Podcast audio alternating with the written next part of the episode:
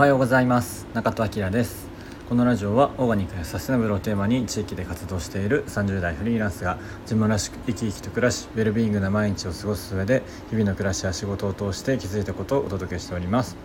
えー、おはようございます。本日6月27日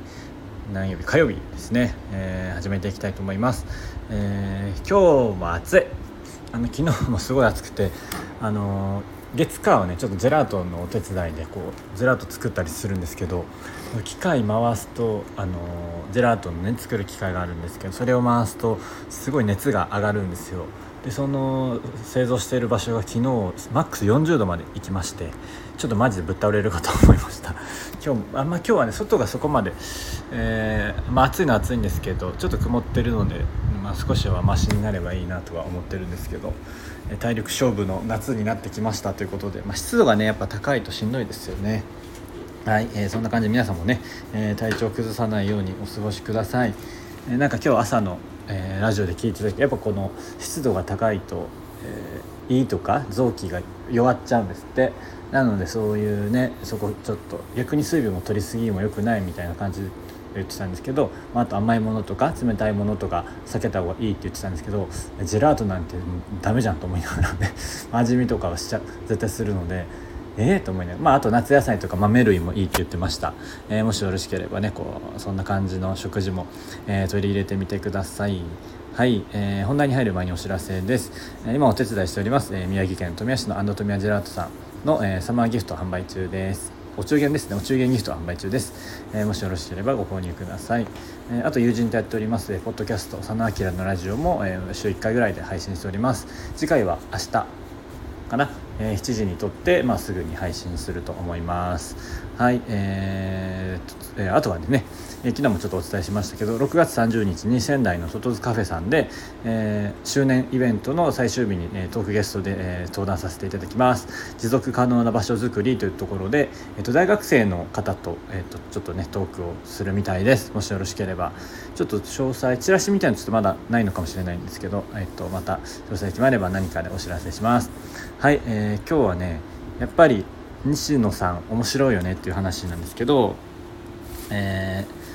ーまあ、キングコングの西野昭弘さんもうねもういろんな、えー、活動されてるので、えー、有名ですけど僕はあの西野さんがやっているオンラインサロンは今何年ぐらい入ってるかな？3、まあ、5年ぐらい？その前も1回入っててちょっとして、まあ、辞めちゃってで今継続で入ってるのは45年は入ってますね。えっとまあ僕が他に入ってる四隅大輔さんのオンラインサロンの方がまあ入ってるの長いんですけどそれに続いて、えー、今2つぐらいですかねちゃんとずっとやってるのは入ってるのは。あの西野さんの西野昭弘エンタメ研究所、まあ、月額制なので、まあ、すごい安くて、えー、毎日ね西野さんが、えー、3,000文字ぐらいの投稿をしてくれるんですけど、まあ、それを追いかけてるだけでも十分その1,000円の価値はあってですねもう、まあ、何年もね入ってますけどいややっぱりねなもう常に、えー、知らない世界を見させてくれますし面白い世界を、まあ、西野さんはね、えー、世界で一番面白いものを作るっていうのをずっと言ってますけどやっぱエン,、まあ、エンタメなのでエンタメの世界の話が多いんですけどとはいえこう知らない世界とか新しい世界を常に、えー、見させてもらってるなっていうのでやっぱり刺激はあります。僕毎日ちょっと追えなかったりするので貯めてねこう何日か分読んだりはするんですけどいや面白いですねやっぱり。改めて。今はね10月28日にもうあの発表されてますけど幕張メッセの、えー、踊るハロウィン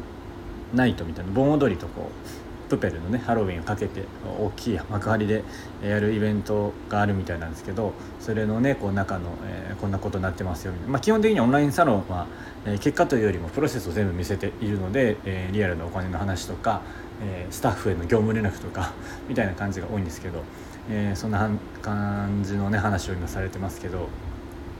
でもねやっぱりこの学びはたくさんあるんですけど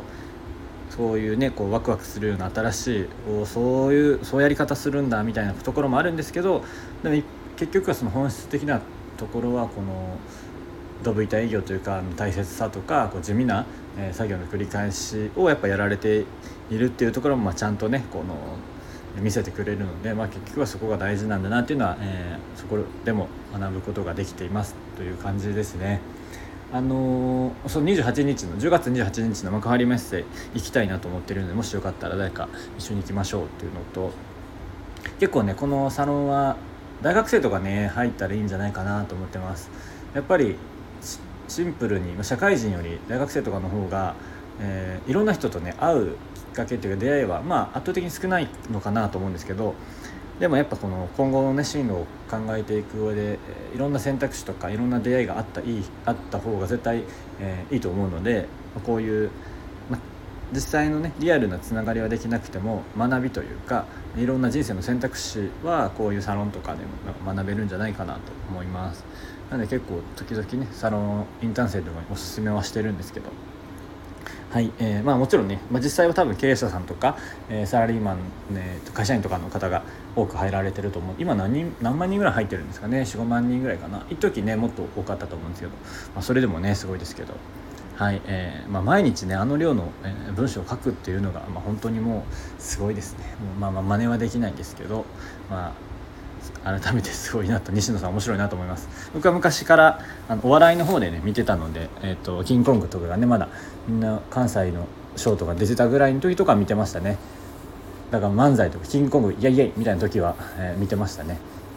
でも最近も、えー、カジサックが YouTube 始める前ぐらいとか、西野さんの活動は追ってたのでで、えっと、毎週キングコングは今僕唯一毎週見てる YouTube じゃないですかね。YouTube チャンネル。あの見た見たことない人ぜひ見てください。毎週キングコングめちゃめちゃ面白いんで。日曜日の10時かな。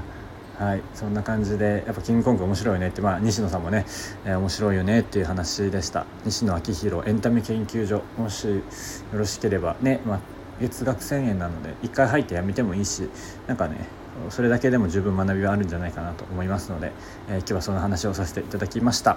はい今日も暑くなると思うんですけど皆さん体調崩さずにお過ごしください。